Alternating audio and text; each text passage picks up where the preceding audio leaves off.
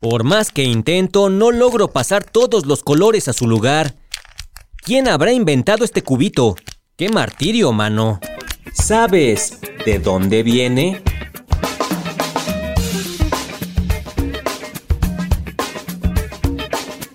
El cubo Rubik. ¿De dónde viene?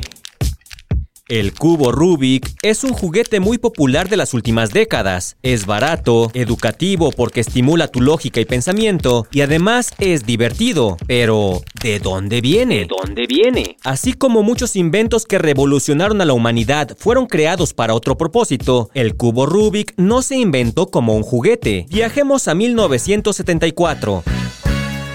El profesor de arquitectura, Erno Rubik, lo diseñó como una herramienta para que sus alumnos visualizaran conceptos espaciales que se utilizan en arquitectura. Para Rubik no era un juguete, él lo veía más como una pieza de arte, pero descubrió que sus alumnos siempre lo devolvían a su forma original cuando terminaba la clase, así que en 1977 decidió patentarlo y venderlo como un juguete. Pues si le estoy diciendo, profe, el cubito está muy divertido. El cubo se hizo muy popular y en la actualidad es el rompecabezas más vendido en todo el mundo.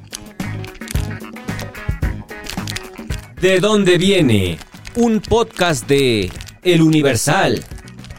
¿Qué rompecabezas ni qué rompecabezas? Es más fácil armar el cuadro de la Mona Lisa en un rompecabezas tradicional. Con este cubito nunca he podido.